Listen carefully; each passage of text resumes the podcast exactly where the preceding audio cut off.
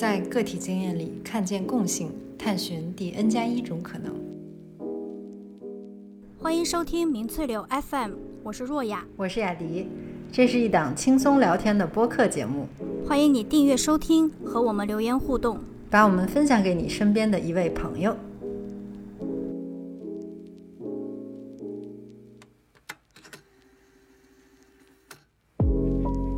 只是选择了你自己度过时间的这么一种方式，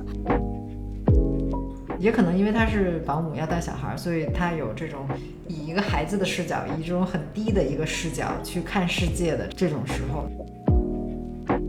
站在艺术画作面前，内心发出一个疑问：我在这儿干嘛？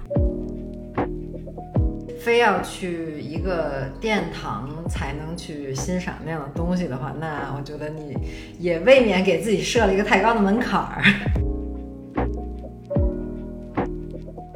今天我们打算聊聊艺术。嗯，在做这期的选题初衷是因为在四月二十三号，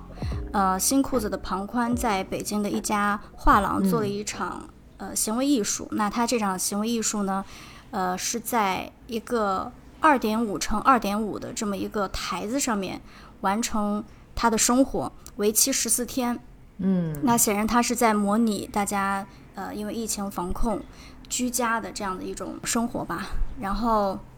呃，他的这场行为艺术是二十四小时线上直播的。那最开始其实在这个画廊里面，你还可以看得到有呃公众去参观，它是对外开放的。然后后来可能参观了两天吧，一两天还是三天，结果北京疫情也开始吃紧了，然后就谢绝参观，就 就是这个也是他行为艺术的，给他这个行为艺术本身添了一道添了一道彩，就是他记录了北京从无到有的这么一个过程。对，嗯，他那他就是十四天一直都待在那一个小小的台子上面，然后有人去参观的时候。我觉得他他肯定是有一种那种动物园里的动物的感觉吧，就是如果动物园里动物有这种想法的话，嗯，呃，其实，在艺就是在做艺术的人很多，我我那段时间也看到他们发表了一些文章，就是对呃庞宽的这个本身能不能界定为是一场行为艺术，或者说，即便它是一个场行为艺术，它它到底有没有意义，或者说它是不是一个好的作品？当然褒贬不一了。但今天并不是想谈庞宽，而是因为庞宽呢，让大家想到了，呃，一个有名或者非常重要的一个艺术家，呃，叫做谢德庆，他是台湾人。那他的曾经做过一个呃非常类似，但是明显要激进跟呃艰辛呃孤僻很多的这么一件作品，叫做《笼子》。那是在呃一九七八年，他刚。他那时候二十八岁，刚到美国。他二十四岁到美国是以偷渡的身份，他其实一直是一个没有一个合法的这么一个身份的。对，那他二十八岁开始做了他的呃，嗯，这个笼子的这个作品。嗯，他的贯穿他的一生，他其实做了五件。呃，一年行为艺术一个系列的作品，也就是说，每一件行为艺术的为期时间都是一年。那么，笼子是他的第一件作品。呃，当时他把他自己关在了一个非常小，可能五六平米的这么一个空间里面，然后，呃，这个空间是用木笼子给隔开的，所以你从外面看特别像是在坐牢。呃，他把自己关在里面，关了一整年，然后在里面，你知道庞宽他是有手机的，他还会打电话。那谢德庆他是完全没有任何的交谈，然后不会去阅读，不会去写作，然后也不会去呃听音乐呀，或者说更没有手机了。那他在这一整年唯一做的一件事情就是呼吸，就是活着。还有，当然他做里面他会他的他的脑袋里面当然是有很多这种呃内在的活动，我们是看不到的。嗯，也会有人给他送一些这种生活必备的这些物。这些物资我已经 说的相当相当官方了，就对，然后可能会给他送饭啊，即便他可能不满意这个饭菜，他也不会说啊我不喜欢这个，他可能就是打翻。所以这是一个非常非常呃非常，我觉得是一个不是一个一般人。不，这饭不是他自己选的吗？他没有办法去去点菜啊，因为他没办法说话，也没手机，就是他朋友会定时给他送饭。哦哦哦哦！但是他这个选择其实是同时是想怎么说，考验自己，然后折磨自己，然后而且他会身心都属于。就是在这种相当大的压力之下，对吧？要这样过一年，那我觉得就是这一年之中，他得他得经历多少次这种百无聊赖的这种时刻，根本我觉得作为一个普通人很难想象。而且他在做完他的第一件呃这个艺术作品的时候，他那个时候二十八岁，理论上是一个人身体最好的时候。但是他做完那件作品以后，他就说他的身体就感觉像是一一部二手的机器。因为你能够想象说，在那个里面，你的不管是身体还是心理，呃，他总，我觉得他总是一个人，即便他可能有非普通人的这种，不管你说意志力还是还是信念，还有还是他的这种对艺术的理解，嗯，那肯定是一种，我觉得肯定是一种，哎呀，摧残或者说是一种消耗。然后这个是他的第一件作品。呃，他的第二件作品其实是在他做第一件作品才出来几个月，他是他是一个，我觉得性子很急。他要做的第二件作品就是打卡，就是每个小时他都会准时准点的去一个，他有一个打卡的一个小小的机器，有点像打字机一样的，就是你打一下卡，它就会在上面印一个标记，就是哦，这个某年某月某时哦，你打了一次卡，也就是说他在一年当中，嗯。当然没有空间的限制了，你可以去任何地方，但是你当然去不远了，因为每个小时都要回来做一次打卡。然后同时呢，在他打卡的这个地方有一台这个呃摄影摄影录像机会拍下来他打卡的那个时那个时间。然后他穿着一身工装，他说就是有点像是在工厂工作的人。那你能想象，就说他他其实在这一整年没有睡过一个整觉的。因为他要二十四小时做这件事情哦，对啊，那他这个打卡的地方是不是在他家里？啊，应该不是在他家，应该是在应该是在工作室吧，我有点忘记了。哦，嗯嗯嗯，对。然后第三件他的艺术作品就是户外啊，那在这一年，呃，当然你就会发现跟笼子的差别就特别大，就是在这一年他探索的就不是说一个。囚禁的状态了。那这个在这一年当中，他不允许自己进入任何一个建筑空间，或者说是哪怕是有遮盖遮挡的这么一个空间，比如说电话亭、汽车、呃地铁，他都不允许自己进去。他要完全把自己铺露在这个这个他头顶头抬起来就必须是天空这样子的一个状态。然后生活了一年，主要是在一九八几年的，一九八几年的那个时候，我想，呃。在纽约，因为这个这个这件行为艺术作品是在纽约嘛，在纽约其实也是鱼龙混杂，就是各种，嗯，治安啊、安全性其实都没有那么好。再加上他是一个亚洲人的这个面孔，其实他在在这个过程中也遇到过很多次这种比较危险的这样的这个境境遇。嗯，呃，那他第四件呢就是绳子。这一年他把他自己跟另外一个行为艺术家。呃，女性的行为艺术家叫做琳达莫塔诺，嗯，然后她把他们两个之间用腰部的这个位置用一个绳子连起来，大概就是二点四米这么一个绳子，然后在这一年当中，他们要时时刻刻生活在一起，但是呢，却不允许彼此触碰对方，嗯，没有肢体上任何的这个交流，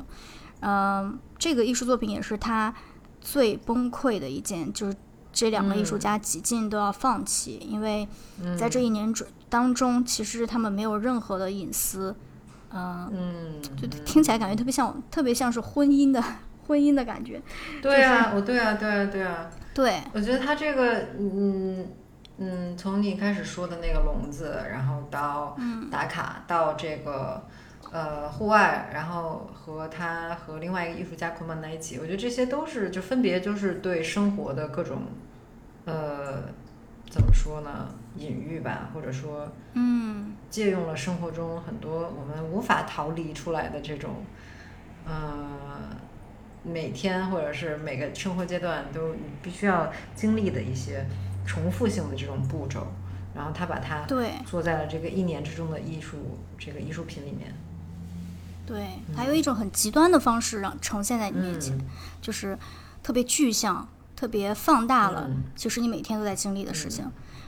第五件艺术作品叫做“没有艺术”，就是在这一年当中，他可以就是正常的生活，呃，但是呢，他有一条规则，就是不允许自己以任何方式去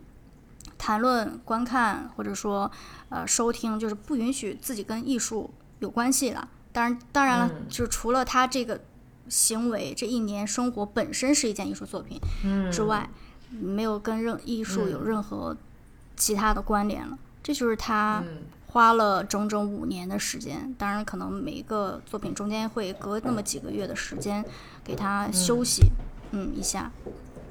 对，我就很哎好奇，就是他在他在这一系列作品之后，就是他自己有比如说记录很多他的他在过程中的这些想法嘛，就是因为我觉得行为艺术总是让我让我觉得就是观众基本上来说你是不可能看完。就是像他这种时间这么长的这种作品，你是不可能看完的，你也不可能看到，甚至他比如说发生在美国，你就是看不到。然后那个时候可能很多作品也没有被记录下来，所以就是可能我们现在只是能听到说哦，原来当时有过这样一个作品，就是像听一个故事一样的，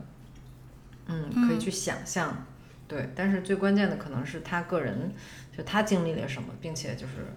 他有没有把这些 他的心路历程记录下来。嗯嗯，我也其实也不知道他有没有写什么东西去发表，嗯但是他的确，嗯，嗯因为他的这这些行为艺术的作品，他在国内外都受到了很多的采访。那采访的嗯过程中，这个表达过程中，我想也是一种记录，或者他想法的一种一种表达。嗯，他的语言表达其实并没有特别流畅，就是不善于言谈的这么一个、呃艺术家。那同时，他有很浓的这种闽南语，或者说，那，就是台就是台湾当地的某一种语言的这个嗯口音，其实我也不是特别太嗯听得懂。嗯，但是他，我确实挺赞成你说的，就是这个可能不如，比如说我今天看一一幅古典画，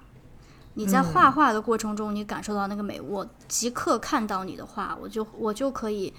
即便我跟你的感受不那么一样，但是我有很强的参与感，我有那种被美嗯打动的那种感觉。但是行为艺术的确是那个参与感，我觉得可能在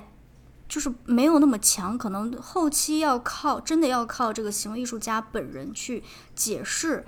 对我来说，对于一个普通人来说，去解释他的这个理念和他记录在这个过程中他感受到了什么，我才能够跟他有有共情。就是他要结合一个语言的这个这个这个方式，就是这个谢德庆呢，他其实在他其实，在很多的这个采访中，他接受的采访中就说，他所有的这个艺术作品都是用时间和他的肉体和用他自己本人的生活在做艺术的。嗯，就是艺术和生活对他来说并没有呃太多的界限。呃，如果说唯一有什么不一样，就是艺术它要有一个呃形式展示出来给你看而已。你会发现，就是这五件作品，它其实都给自己设定了一个极强的一个规律，它必须要去遵守，不管是空间上的、时间上的，呃，还是生活方式上面的。他就是说，呃，他就是他自己在采访中说，他说：“生命是生命的图形，生命是度过时间，生命是自由思考。”就是他觉得，呃，有的人会觉得啊，你你就是在浪费你的时间啊。他说：“对啊，他一生他最重要的时间都被他自己浪费了。”他说：“那这就是我的选择呀，就是不管你是国王还是你是乞丐，你是一个怎么样的人，就你最终。”不，不论你就是有什么成就或者你做什么，你只是选择了你自己度过时间的这么一种方式。在我看来，他在看待就是时间或者在看待人生，我自己的感受是，好像是一个很虚无的一种感觉。就是你不过就是很悲观，听起来就是你不过就是在度过时间而已。那么你觉得我在浪费时间，那也是你自己，就是我并不是很在乎，或者我也不在乎别人怎么度过时间。我所呈现给你的就是我选择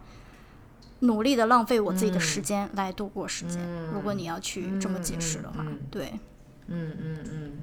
这样说的话，我觉得我好像更能理解，就是为什么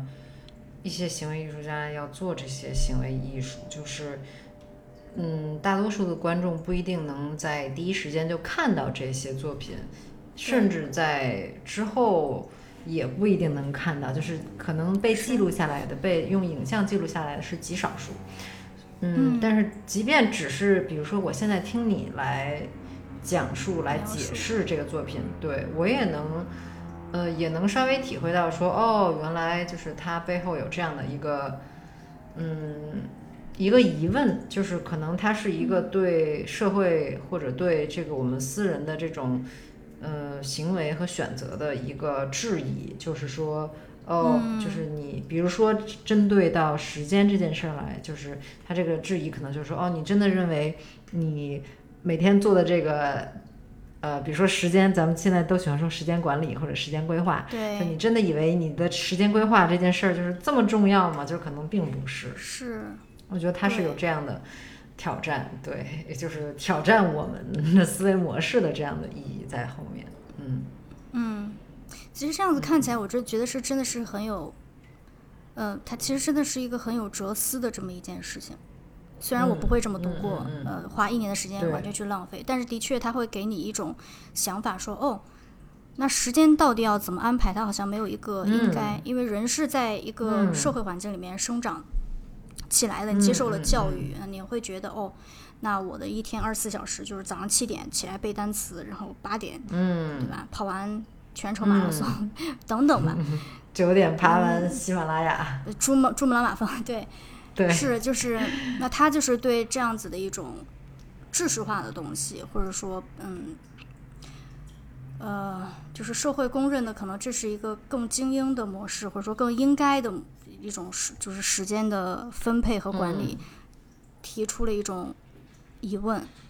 这种疑问会让你突然觉得哦，生命的很多东西是是很虚无的，你可能要重新去想。但是虚无不是说啊，那就什么也别干了，只是重新去想时间对自己来说到底是什么，或者生命对自己来说到底到底是什么。就是当然了，每一个人看他的作品的时候，可能这个也会有不同的这种解释跟感受吧。我说的这个也是我自己很。对，很个人的，嗯嗯嗯嗯嗯嗯。刚刚咱们聊的这个谢德庆的艺术，其实时间跨度是非常长的。就像你说的，不可能会有一个人，呃，一直去盯着他这件艺术作品。其实真的是需要他后期，不论他是他自己记录还是被采访，嗯，是需要他去表达，在这个过程中，在这一年的积累当中，他在思考什么。对，嗯，可能更多需要他对于公众做一些诠释的。那我觉得这样子的艺术其实还是相对好理解的，其实，并不是特别有挑战。嗯，就是你理解起来并不会特别难。嗯，但是有一些艺术作品，比如说像是一些画作，嗯，或者说像是一些当代的艺术，雕塑什么的。当你走进这个美，对，当你走进这个嗯美术馆的时候，会发现。没有人去跟你解释，他可能旁边就是一个小小的一小段，呃，毫无感情的这这这么一个介绍，然后你站在那个艺术画作面前，或者说那个雕那件雕塑面前，或者那件装置面前，然后你就是会有发出一个内心发出一个疑问：我在这儿干嘛？就是我看的是你完全看不懂。对，可能大家都说它是一个艺术，甚至它是一件非常有名气的艺术。嗯，那么。我完全看不懂，就是这时候可能心里面会有一种挫折，或者会觉得，哎呀，是不是我这个艺术的呃有关相关的这个知识特别缺乏呀？或者说是不是我自己？总之呢，是不是我自己不够好？嗯嗯，就是我不知道你会不会有这种时刻，或者说，呃，如果你有，你现在会怎么面对这种这种心态？嗯，我记得我原来的话，如果是在美术馆或者是博物馆看到什么。非常看不懂，就是莫名其妙看的，就是第一眼到最后一眼都是一头雾水的话，我一开始还是会试图去，就是，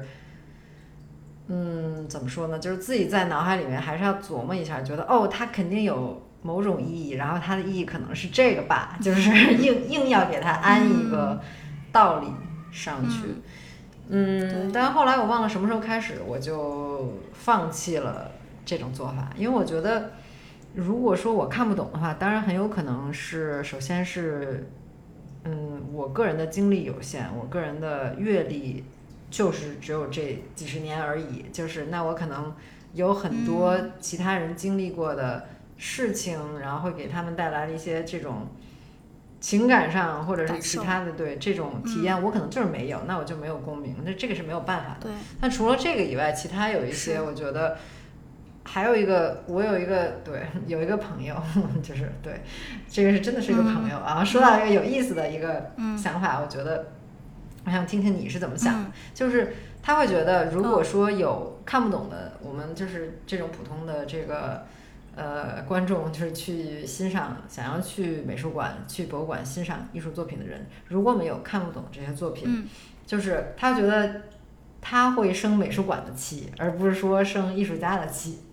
就是对他就觉得你美术馆，你的你为什么要把这个作品放在这儿，对吧？因为我觉得，哎，这个说法有点道理。因为我是想说，哦，那艺术家或者不管是呃，是不是他真正的本职。就是艺术家啊，我觉得人和人人都可以，就是去创作这个任何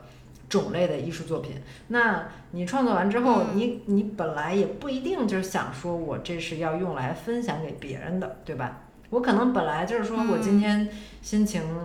好或不好，对我就是想做一个东西，或者我想写个什么东西，那我可能想留给自己。当然，如果万一有人来跟我说，哎，你这个我可以买吗？那我可能也不会拒绝，或者我觉得哎可以好。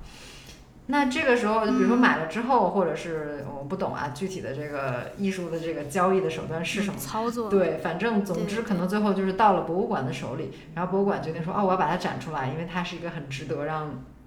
很多人来观看，然后来进行思考或者是评价的一件作品。对，所以说博物馆它其实是应该有这样，我会觉得博物馆有个责任，就是它呃需要把。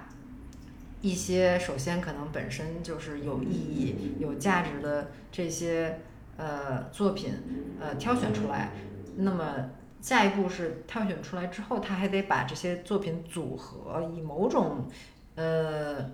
就不是肯定不是杂乱无序，或者说是这个任意的顺序，对吧？可能是有某种嗯逻辑在背后的，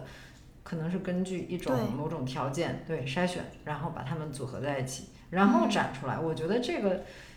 按理说啊，可能是我觉得是博物馆应该做的一个事儿。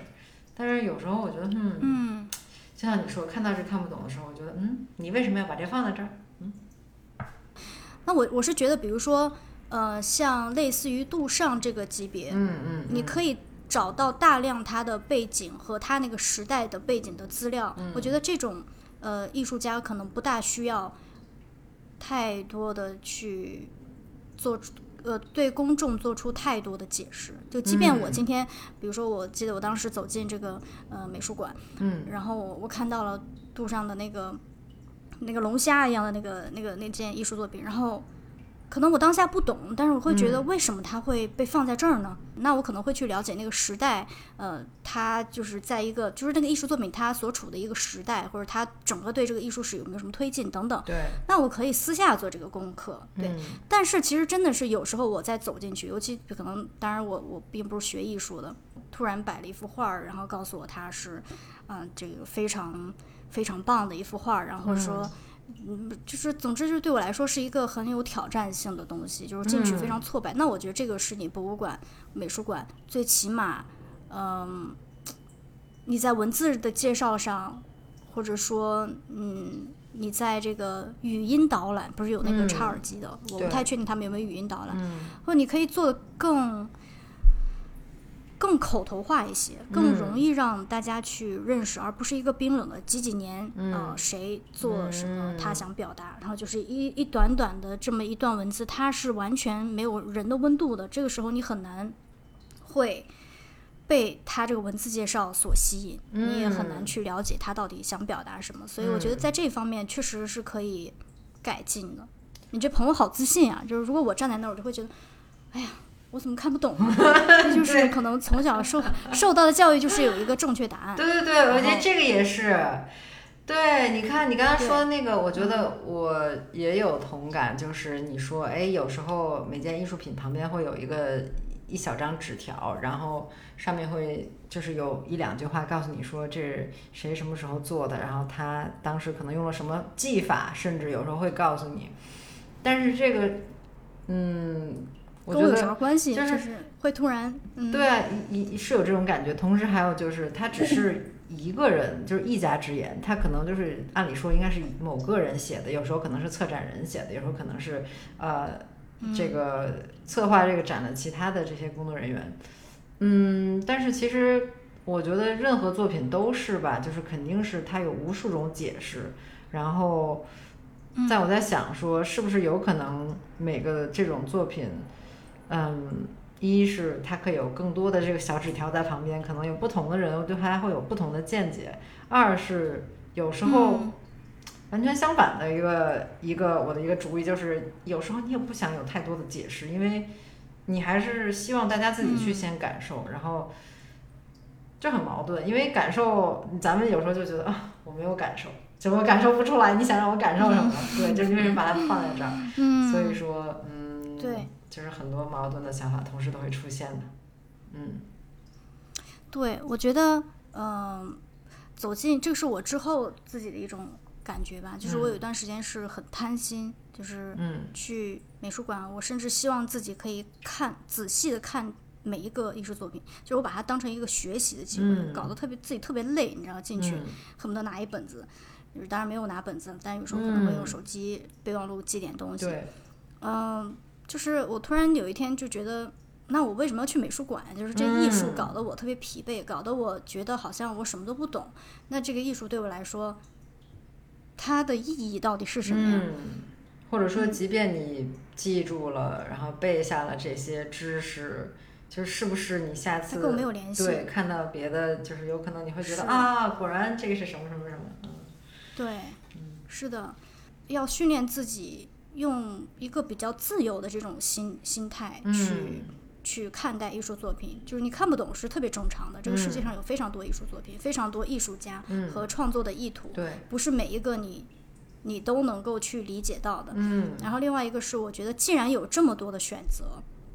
我可以先去看那些让我觉得有那么一点。心动的这样子的艺术作品，嗯嗯嗯嗯，对对对，就是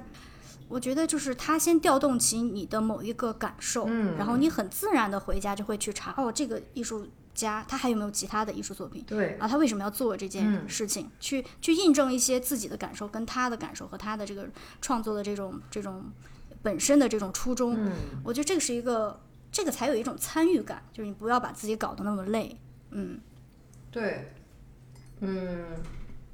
也就是说，其实，嗯，不仅仅是在美术馆里或者是博物馆里才能看到艺术，我觉得这个也是另外一个思路。就是如果说非要去一个殿堂才能去欣赏那样的东西的话，那我觉得你也未免给自己设了一个太高的门槛儿。本来本来就是所谓的艺术就不是那么容易，好像就不是平易近人的这样的感觉，然后。如果我们心里自己还有个障碍的话，那就更难看懂了。嗯，有些有些艺术，我觉得真的是不必非在美术馆里或者博物馆里看。但是有时候我会觉得，比如说像电影，就是特别是某些特定的那种电影，我觉得是一定要进电影院看的。这个是我的一个坚持。对对对，有一些，比如说呃，像那种。很大的制作呀，然后呃，比如说摄影，然后声音效果等等，就是专门是为了嗯某些宏大的场面，或者是那种很能让你就是激动人心的这样这样的场面，这种电影我觉得真的很值得进电影院去去好好去体验，因为它有时候会给你在生理上都会有一种刺激，就是我坐在椅子上会觉得哇，这个情节怎么这么紧张，就觉得全身都。动不了，僵住了，对，会有这种感觉，嗯，对，这就是你在家自己看鬼片，别别自己看，在家看鬼片跟在电影院看鬼片，那就完完全是两个级别的。嗯，我在哪儿都不会看的。啊，我也我也不看鬼片。对，嗯，这是有时候确实是需要，尤其是空间，我觉得对人的这种对生理跟心理的影响都是特别大的。我记得我去，呃，我曾经看莫奈的画作，嗯，当然可能全世界很多地方都有他的画作。我当时是，呃，一个是在菊园美术馆，就是专门去展示他的这个不同的，就是他的花园的这样的这样的一个呃美术馆，嗯。嗯，但是那个真的不如我在日本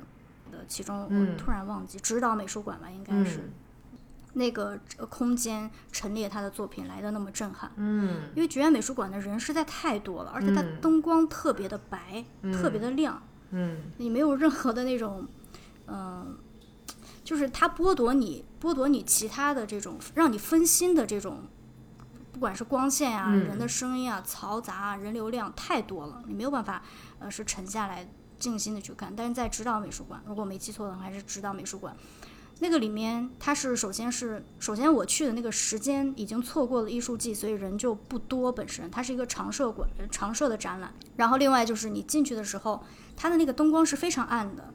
但是它又自然的光线刚好打打在了那一个巨幅的那个画作上面，而且你要换上一一种拖鞋，那种拖鞋我想应该是静音拖鞋吧。嗯然后它那个脚，我很难去形容那种感受，就是你从进去那个空间开始，你的脚在走路的时候的那种感受已经是很不一样了，就感哦你感觉踩在一个，我到现在都不知道那是一种什么感觉，就是踩在一个我没有踩到过的质地的这么一种，我不知道是应该是拖鞋的关系，我觉得。现在不是有种拖鞋叫什么踩屎感的那种拖鞋不是，我现在正穿的是踩屎感，啊？是吗？就是哦，将我没有见过。就是、哦就特别厚，就很软。嗯，对，嗯，不是那种感觉，就很很哦难形容，我觉得。嗯、这个体验很难得。对，你看，就是博物馆、美术馆，如果能做到你说的这个级别，那当然就是啊，无法比拟的。我这个无法想象，现在暂时，嗯。嗯但说回到，就是我觉得电影院的这个艺术，呃，或者说电影这种艺术，呃，我就想起来，还是我一直以来挺喜欢的一个呃摄影师，就电影摄影师，他也是最近被呃美国摄影师协会、美国电影摄影师协会，呃，嗯这个。呃，封了，呃，封号了，就是成为了这个终身荣誉奖的获得者。啊、他叫哦 Alan Kuras，、对他的最有名的一个代表作，应该就是《暖暖内含光》，嗯，也是我嗯一直一直以来很喜欢的一个作品。就是他是呃，主演是呃金凯瑞和凯特温斯莱特，呃，是一个这个爱情，我觉得算是爱情喜剧吧。虽然它也可以说是正剧，嗯，就非常精彩。特别是我觉得这个摄影师在其中的功劳，就是真的是功不可没。因为这个呃这个剧呢，或者说这个电影，它本身剧情挺复杂的。它讲的是这个，嗯嗯，不过多剧透，但是它讲的大概是，呃，人在失忆，在失去了对这个过去恋情的这个记忆之后，他的这个脑子里面有了一些奇怪的。呃，想法，或者说他可能会看到一些他以为是现实，但有可能是过去发生过的一些事情。所以说，他整个人的这个、呃，他的知觉，或者说他以为他看到的这些现象，有可能是呃虚实参半的。嗯，他有很多碎片拼接拼拼接成了他以为的这个所谓的现实。所以说，嗯这个就是这种剧情，就是真的很挑战这个摄影师的功力，就是他如何用摄影机，然后用有时候是一些荒唐的一些手法，让你来感受到，就是主人公内心此刻他的心情是有多复杂，或者说他的这个嗯脑子是不是就是感觉是四分五裂的这种状态。嗯这个都是我觉得是摄影师，当然就是除了摄影以外，这个剧情啊、音乐等等，当然也是非常出色。但是我是尤其喜欢，尤其喜欢这部作品的摄影。对，我觉得镜头确实跟人的参与感很有关系，它镜头的切换嗯会带你进入不一样的这种视角，和包括你说的，嗯。你刚刚说的这种四分五裂的头脑。虽然我没有看过这个电影，但嗯是我隐约就是能够想到一些，嗯，电影，比如说什么记忆碎片呀这种，嗯他有时候也嗯。会用这样子的镜头去让你感受到，他甚至觉得自己可能精神出有点异常，就是对，完全不是在一个正常的这种生活状态里面的一个一个情况。嗯。嗯哼，嗯嗯，对。嗯是，就是啊，怎么说呢？我觉得，在我看来，在我原来有一段时间，我会觉得啊，如果说我那个呃以后我的职业就是摄影师了，那当然就是最理想的一种状态。但是我现在 虽然不是这么想的了，但是我还是 记得，就是当对当时就是想做，也想要做平面摄影师，然后也是呃，就是偶然发现了。另外一个摄影师叫做 Vivian Mayer，就是他的作品也是嗯非常能够打动我。我觉得他的这个所谓的镜头语言，就是像你说的，就是他可以用他的镜头来告诉你说，嗯，他当时比如说在模仿什么样的人的一个视角，就是可能这个说的非常的抽象。呃，主要呢是因为他其实是一个，他本职工作主要来说是一个保姆，所以说他是一个非常有这个哦神秘色彩的一个摄影师。对他并不是一个专业摄影师，虽然说他在应该说是他在零七年之后吧，就突然变得有名。当然那个时候他已经呃快要可能快要去世了，我记得。嗯，哦，他是一直是独居，基本上，然后呃，出生我看他出生于就是二零年代，然后在零九年去世的。但是他是一个很牛，就是传奇的一个摄影师。传奇之一是，嗯，首先没有人知道他是一个摄影师，就是他是独居，然后本职工作又是保姆，呃，但是他在就将近在死后才被人发现，就是他之前的那些那么精彩的街头的摄影的作品。然后他的镜头，我觉得打动我的是，就是很多时候他是处于一种类似窥探街上的人在做什么，或者是以这种，也可能因为他是保姆要带小孩儿，所以他有这种以一个孩子的视角，以这种很低的一个视角去看世界的这种、嗯、对。这种时候，对，所以很多照片里能看出来，好像是你感觉说，哎，有可能是一个小孩躲在躲在家长身后，然后看到了什么东西，嗯。也就是这种感觉，对对对，对，而且我看到他，我现在正在嗯。看，他有很多黑白成像的，嗯，对，他的嗯。对是，他所处的那个年代可能也是确实是黑白胶片是更多一些，当然他的个人的这个经历也是也是很有争议的，因为我后来也看了一部纪录片，就是专门讲专门讲的是他的这个个人的生活，就是有很多呃。纪录片之中也有一些曾经雇过他做保姆的这个家庭，也在就是出现在这个采访之中，然后说哦，他是个很怪的人，然后就呃不怎么说话，就自己住在自己的这个小房间里，就我们可能单独给他有个房间，他就住在那儿，然后他平时也很少跟我们交流等等，就是一个很有怎么说，就是隐私至上的一个人吧，就是相当的神秘，也可能大家对大家也会觉得有些古怪，可能嗯。我突然想到有一个，我我忘记名字了，就是有一个、嗯那个叫什么呀？涂鸦的一个艺术家，就是他有一个很有名的一个小女孩儿，气球的那个，哦不是大家也不完全不知道他是谁吗？哦，Banksy，对对，之前有一次上课聊的涂鸦，就是跟嗯，一些同学，然后他们就说啊，这个人非常有名，但是谁也不知道他是谁。就是选择隐姓埋名的这些，对，对，对啊，你看，哎，这些艺术家就是对比和其他很多，嗯，当然隐姓埋名是一回事儿，我觉得就是你说的这个很有名的艺术家，但是就是还在世，就是他还在，选择，嗯。对对对，就是他，嗯嗯，还在怎么说，就是还是在通过卖他的作品来挣钱，就我觉嗯，得这个是，当然这个和，呃，我说的有一些其他的，像 Vivian Mayer 这种，他们可能是就是在世的时候，他也不选择，就是去，都不要说卖了，就是没有人知道，就是雇佣他的这些做保姆的这些家庭，没有任何人知道他是一个，就是如此，即便在今天也是可以说他有很多很多相当出色，就是一流的这种作品，没有人知道他干这件事。嗯，说回去了，谢德清的另外一件作品，嗯，叫做《十三年计划》，一个十三年计划。他作为一个艺术家，但是在这十三年当中，他完全不发表任何自己的艺术作品，当然他不会停止创作了。嗯，这个就是我觉得这就是一个很特别有意思的一种现象，就是有时候艺术家或者说艺术艺术的创作的这个过程，嗯，它就可以是很隐私的、很个人的这种，就是可能和世界上另外其他的一个生物都没有关系，就是它只是我给我自己做的这么一件事儿。嗯，对。